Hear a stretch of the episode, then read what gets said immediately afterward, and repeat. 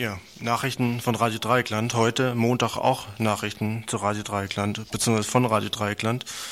Guten Abend, liebe Hörerinnen und Hörer. Ich hoffe, ihr habt nicht den ganzen Nachmittag äh, nur zugebracht, damit äh, vor dem Radio zu sitzen und zu hören, was es an neuen Entwicklungen gibt. Seid möglicherweise auch auf die Straße gegangen, wo heute Nachmittag zumindest in Freiburg eine Kundgebung und Demonstration am Rathausplatz begonnen hat, wo etwa 2.000 bis 3.000 Menschen anwesend gewesen sind. Zu Beginn dieser Sendung das heißt, wir werden uns schwerpunktmäßig mit dem Golfkrieg beschäftigen. Zu Beginn dieser Sendung wollen wir aber ein ganz wichtiges Ereignis hier in Baden-Württemberg nicht übergehen. Einer, der sich für das Ländle verdient gemacht hat, der mehr als zwölf Jahre lang die Zügel in der Hand zu haben glaubte, bis er merkte, dass hinter ihm doch das schnöde Kapital steht, bis er merkte, dass ein Urlaub in der Ägäis doch auch so seine Folgen haben kann.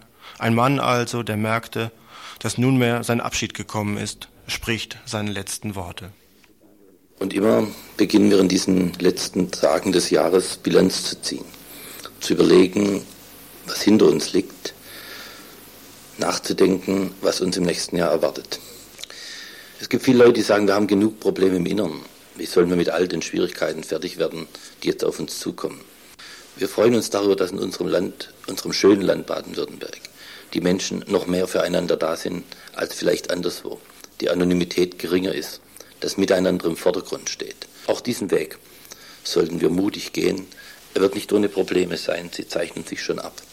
Aber wir schaffen das und wir sollten mutigen Schritts in ein Jahr 1991 gehen, für das ich Ihnen alle Gottes Segen und uns alle ein friedliches Land wünsche.